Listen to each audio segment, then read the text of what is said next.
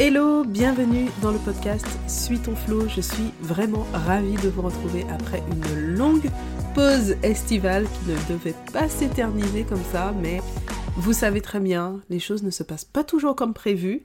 Et donc euh, voilà, c'était le temps nécessaire pour euh, cette reprise, mais ça y est, c'est reparti pour un tour, pour une nouvelle saison.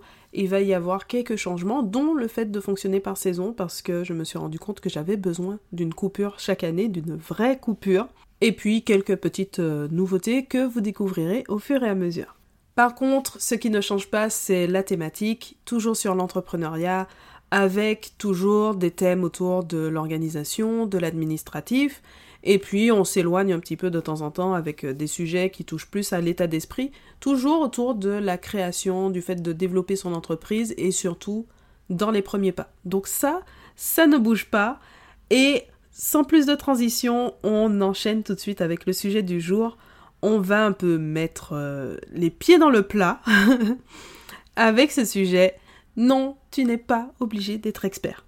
Parce que quand on crée son entreprise, une des première question qui se pose, c'est de savoir ce qu'on va proposer comme produit ou service. Bon, ça paraît évident vu comme ça, mais c'est une vraie problématique de trouver la bonne idée, en tout cas celle qu'on va euh, développer et définir donc ce qu'on va vendre. Et très vite, on se retrouve face à une problématique. Est-ce qu'on est assez légitime, entre guillemets, pour vendre ce service? Donc ça, c'est surtout quand on se lance en tant que freelance. Une interrogation, donc voilà, très vite on entend parler du syndrome de l'imposteur, c'est-à-dire la tendance à ne pas se sentir légitime parce que on est trop jeune, pas assez jeune, pas assez qualifié, trop ceci, pas assez cela, enfin, il y a plein plein de raisons qu'on peut mettre derrière qui vont nous pousser à, à sentir euh, qu'on n'est pas forcément à notre place, qu'on n'est pas forcément légitime à faire ce qu'on a envie de proposer. Et pour se donner confiance, pour euh, convaincre donc soit les autres, soit soi-même de sa légitimité, ou simplement pour suivre euh, les conseils marketing qu'on trouve un peu partout, on peut être tenté de s'annoncer comme expert. Peu importe le domaine, peu importe le niveau réel d'expérience et de compétences.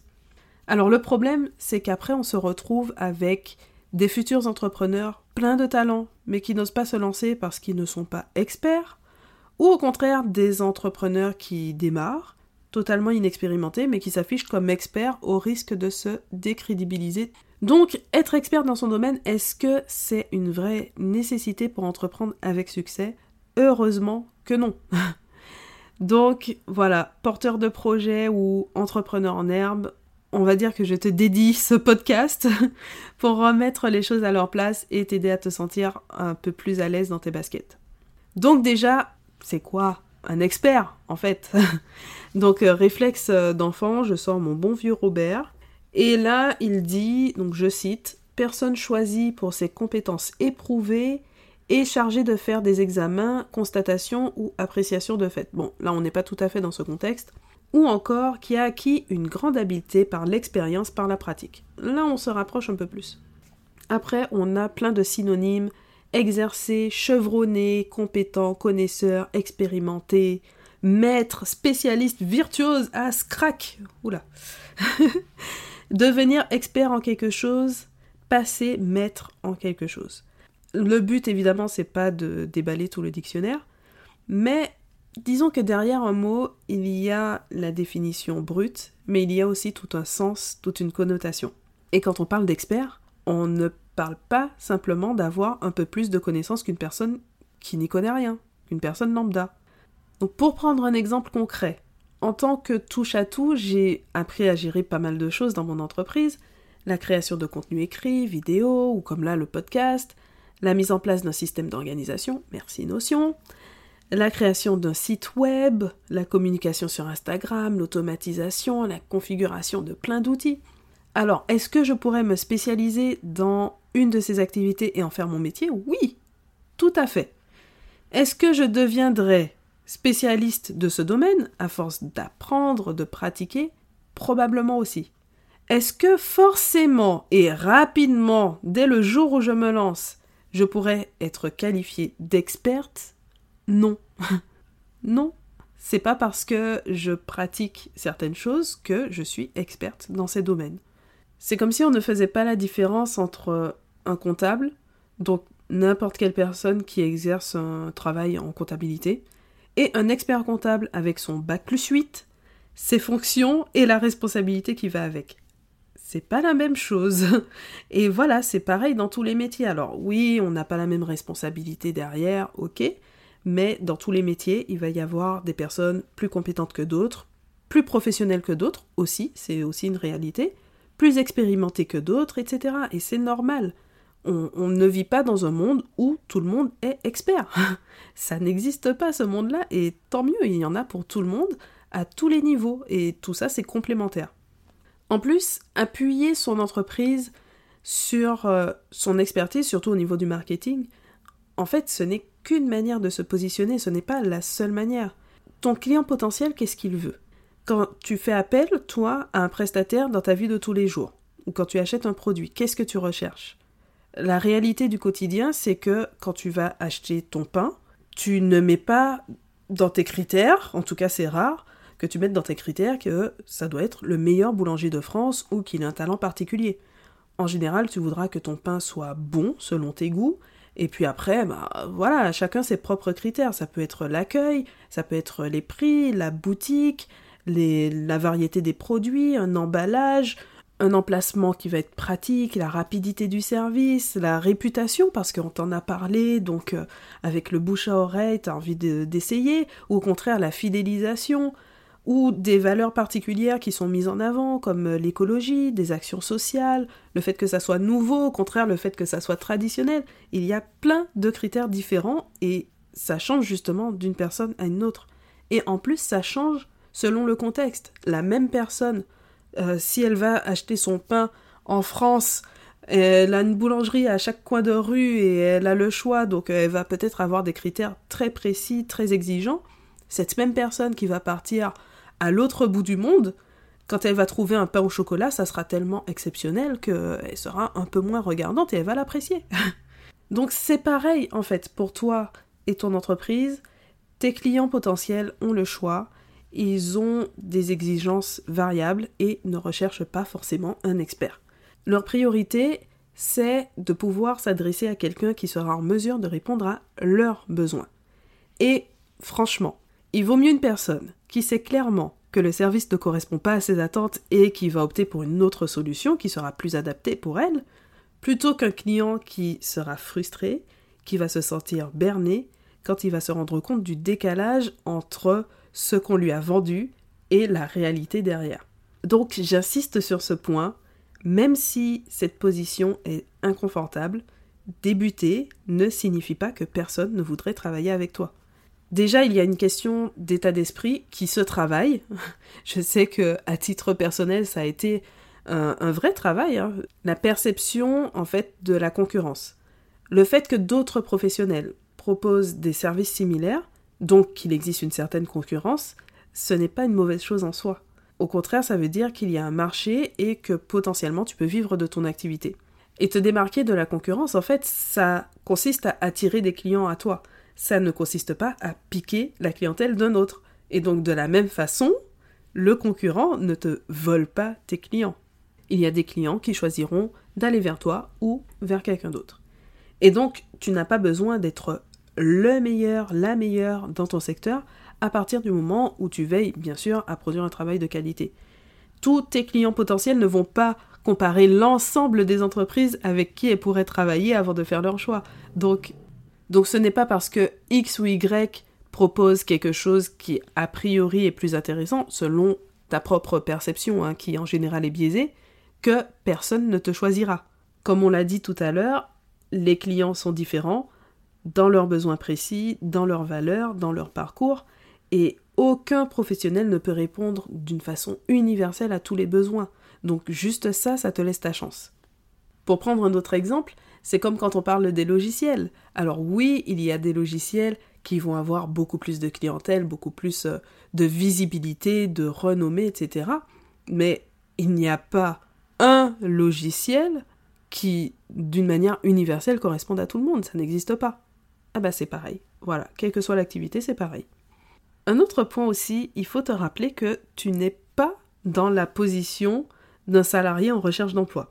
C'est toi qui mènes les échanges avec les prospects, c'est toi qui organises ta communication, que ce soit sur ton site web, sur les réseaux sociaux, et donc tu disposes d'un espace pour présenter tes atouts sans qu'on s'intéresse forcément à ton CV en fait. Et donc les clients potentiels, pour savoir si tu peux répondre à leurs besoins, ils vont se fier à l'image que tu renvoies, aux échanges, à ton site web, à la façon dont tu démontres que tu as telle ou telle compétence, aux témoignages, aux bouche à oreille, à ton portfolio. Et, d'ailleurs, ce portfolio, là, tu peux dire, oui, mais en même temps, euh, j'ai pas encore eu de clients ou j'en ai eu très peu, donc euh, je peux pas montrer grand chose. Mais tu peux très bien présenter des projets fictifs. L'important, ce n'est pas que ça corresponde au projet de tel ou tel autre client. L'important, c'est de pouvoir montrer ce que tu sais faire. Imagine que tu recherches un graphiste. Tu tombes sur le site web d'un premier graphiste qui t'embarque dans son univers de création, il t'explique le déroulement d'un projet pour que tu comprennes le rôle de chacun, que c'est un esprit collaboratif, et il te montre des exemples de projets sur lesquels il a travaillé. Ensuite, tu découvres un deuxième site. Cette fois, le ton est plus neutre, sans éléments qui te permettent vraiment de te projeter dans une éventuelle collaboration, mais avec un beau CV, quelques très belles références. Est-ce que tu vas te demander si le premier graphiste est débutant et le bannir d'emblée? Probablement non. Il est probable que tu ne te poses même pas la question en fait. Est-ce que le deuxième graphiste va forcément remporter tes faveurs parce qu'il semble plus expérimenté et plus cher? Probablement pas non plus. Et puis ça paraît évident, mais toutes les personnes qui sont expérimentées aujourd'hui, elles ont bien démarré un jour. C'est évident, mais c'est quand même rassurant. Donc en pratique, plutôt que de t'auto-proclamer expert, ou au contraire que ça te bloque littéralement pour te lancer, tu as plein de moyens qui peuvent te permettre de mettre en valeur tes services et de développer ton activité sans tomber dans cette surenchère. La plus évidente, ça va être de miser sur les éléments de différenciation. Par exemple, dans le contenu de tes prestations, un service supplémentaire, une personnalisation plus poussée, ou encore dans les valeurs que tu vas mettre un peu partout dans tes services, comme une politique de développement durable, ou dans la relation client qui va permettre de faire le match entre tes clients et toi. Voilà, il y a plein d'éléments comme ça que tu ne vois pas forcément comme uniques et pourtant qui peuvent être notés comme des différences avec telle ou telle concurrence. Donc ça veut dire que tu peux en faire de vrais atouts. Un autre exemple, c'est la question de se spécialiser ou pas. Donc ça, c'est une question qui revient souvent chez les freelances, surtout en début d'activité. Et évidemment, comme toujours, il n'y a pas de bon ou de mauvais choix, mais deux stratégies différentes. Donc l'idée là, c'est de prendre conscience que c'est un véritable élément de positionnement sur lequel tu peux jouer. Parce que euh, soit donc tu penches euh, du côté de la polyvalence et à ce moment-là tu es un vrai couteau suisse avec des compétences transversales, soit tes compétences sont très ciblées avec euh, dans les deux cas en fait l'objectif de coller au mieux aux besoins de ton client. Donc quelle que soit la stratégie que tu choisis, tu peux capitaliser en fait sur le développement de tes compétences. En étant curieux, en te formant, en pratiquant, ça va faire que tu vas développer de l'expérience, mais aussi de nouvelles compétences ou des compétences plus poussées qui vont venir compléter ton bagage. Et tout ça, c'est quelque chose que tu peux valoriser. Et parfois, même le fait d'être encore débutant, ça peut finalement t'aider parce que tu vas apporter un regard neuf, ou parce que tu vas avoir euh, plus de flexibilité et être euh, prêt à te former en fait pour mieux correspondre aux attentes de client. Ensuite, on a la question du tarif. Ça aussi, c'est une question très importante, surtout quand on démarre. Et donc la première chose à bien comprendre, c'est que ton tarif, ce n'est pas seulement une question de temps, de temps de travail. Tu vas aussi valoriser la qualité de ta prestation, toutes les spécificités que tu vas avoir, des compétences particulières, surtout si elles sont rares, le bénéfice que ton client va tirer de ta prestation, ton expérience, etc. Donc quand on fixe ces tarifs, c'est une équation qui va englober pas mal de paramètres. Et en plus, on va ajouter un facteur psychologique. Donc un facteur psychologique pour ton client parce qu'il va associer une certaine valeur au prix qu'il aura en face de lui, mais aussi pour toi parce que tu auras du mal à vendre sereinement à te sentir à l'aise avec le prix que tu affiches si tu le gonfles, si tu le gonfles simplement parce qu'on t'a dit qu'il fallait afficher des prix élevés. Donc c'est difficile, mais tu vas devoir trouver un équilibre pour d'un côté ne pas sous-vendre tes services et en ressortir frustré, voire épuisé avec euh, une activité qui peine à être rentable alors que tu fais beaucoup d'heures de travail. Donc ça, c'est vraiment quelque chose à éviter. Et d'un autre côté, pour te sentir en cohérence avec les tarifs et qu'ils reflètent la qualité de prestation que tu peux vraiment offrir. D'où l'intérêt de rester honnête et de ne pas t'inventer une expertise que tu n'as pas encore. Donc voilà, ne pas te dévaloriser, mais ne pas non plus tomber à l'inverse dans la surenchère pour pouvoir toi te sentir à l'aise et ça fait juste ça, ça peut faire que tu vas vendre mieux, que tu vas être beaucoup plus à l'aise dans la présentation de tes offres, beaucoup mieux convertir parce que c'est cohérent en fait pour toi. Et après de toute façon, rien ne t'empêche d'augmenter tes tarifs. Enfin, mon dernier conseil, c'est de faire la différence entre ce qui t'inspire et t'aide à progresser et ce qui te donne trop de pression ou le sentiment de ne pas être à la hauteur. C'est tout particulièrement vrai avec les réseaux sociaux. Donc mon conseil, c'est de mettre des œillères pour te préserver. Les réseaux sociaux, franchement, il n'y a pas à dire, c'est un merveilleux outil pour te faire connaître, pour développer ton réseau professionnel, pour échanger avec des clients potentiels, pour découvrir de nouvelles inspirations, mais si tu n'y fais pas attention, ça peut aussi te nuire. Trop de comparaisons, et souvent avec des personnes qui ne sont pas du tout au même stade, après, ça crée un sentiment d'infériorité ou d'illégitimité, une perte de motivation. On perd énormément de temps sur les réseaux sociaux. Quand on regarde le temps passé sur les réseaux, c'est juste effrayant. Et en plus, avec la magie des algorithmes plus d'autres facteurs, ça fait que tu risques de te retrouver enfermé dans une bulle en quelque sorte, dans laquelle tu vois toujours les mêmes idées, le même type de contenu, euh, les, les tendances en fait qui reviennent, mais si tu ne vois plus que ça, au niveau créativité, ça risque d'être problématique pour toi. Donc, qu'il s'agisse des réseaux sociaux, des conseils des proches, pas forcément avisés, et même de personnes qui, au contraire, affichent une belle réussite, c'est important de te préserver en gardant suffisamment de recul. Et ce temps et cette énergie que tu aurais pu passer dans tout ça, ça va beaucoup plus te servir si tu les places dans des actions pour ton entreprise, pour te concentrer pleinement sur ton propre parcours, sur tes progrès, tes objectifs personnels en faisant abstraction de ce que font les autres. Plus facile à dire qu'à faire, mais il y a plein de petites actions qu'on peut mettre en place pour canaliser un peu ça. Et avec le temps, on se rend compte que le fait d'avoir l'esprit beaucoup moins pollué par ce que font les autres, par les réseaux, par les informations, ça crée une certaine sérénité, ça crée de l'espace pour pouvoir t'exprimer toi et suivre tes propres plans. Donc en conclusion, simplement rappelle-toi qu'on démarre tous à un moment donné et que c'est à la fois inconfortable et stimulant.